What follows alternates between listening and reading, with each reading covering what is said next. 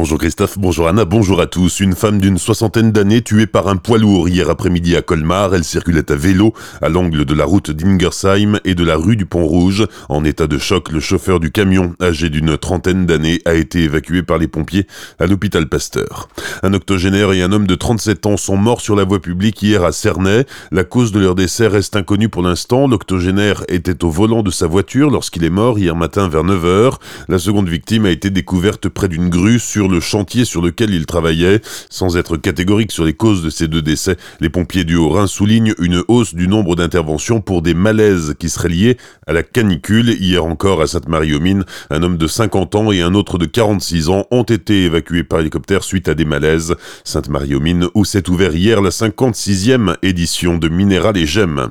L'adolescent de 15 ans secouru par les pompiers mercredi après-midi au plan d'eau de Benfeld est mort alors qu'il nageait entre deux pontons. Il a soudainement disparu sous l'eau. Le maître nageur présent sur place n'a pas réussi à le localiser à cause du manque de visibilité et de la profondeur. Ce sont les pompiers qui l'ont tiré de l'eau 45 minutes plus tard. L'adolescent était en arrêt cardio-respiratoire. Il a été évacué par hélicoptère au CHU de Strasbourg, mais n'a pas survécu à la noyade.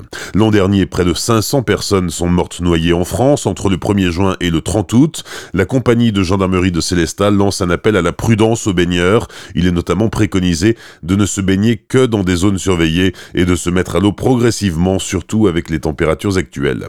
Aujourd'hui, il va faire chaud, mais avec un peu de vent, et cela devrait améliorer les choses sur le front de la pollution à l'ozone. Pour autant, une augmentation des températures et une diminution des vents est prévue demain. Les préfectures du Bas-Rhin et du Haut-Rhin maintiennent donc les procédures réglementaires en cours. À Strasbourg et dans l'Eurométropole, la circulation différenciée, elle aussi, est maintenue aujourd'hui encore. Seuls les véhicules électriques ou équipés de vignettes critères 1, 2 ou 3 sont autorisés à circuler. Hier, les forces de l'ordre ont réalisé des contrôles pédagogiques pour mettre en garde les automobilistes qui n'étaient pas autorisés à circuler ou qui circulaient sans vignette. 150 foyers privés d'électricité hier après-midi dans le quartier de la Petite Hollande à Volgelsheim. À l'origine de cette panne, un défaut sur un câble souterrain de 20 000 volts. Le problème est connu des équipes de Vialis qui travaillent à y remédier.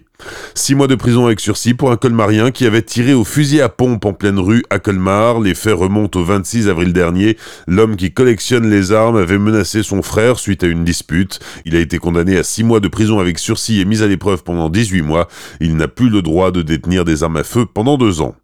Enfin, l'hôtel d'Ebermünster à Célestat bientôt en travaux. Le sujet a été abordé hier soir lors de la réunion du conseil municipal. Il s'agit de restaurer la façade nord du bâtiment, côté rue de l'église. Les vitres du premier étage seront remplacées par un double vitrage. Le portail Renaissance sera restauré. Au deuxième étage, les fenêtres à croisée en pierre du XVIe siècle vont être reconstituées.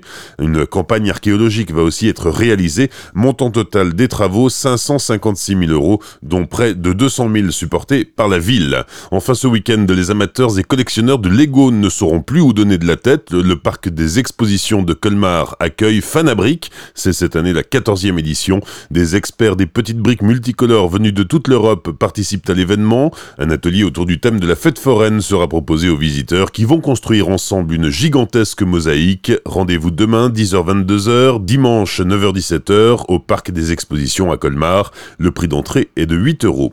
Bonne matinée belle journée sur Azure FM, voici la météo.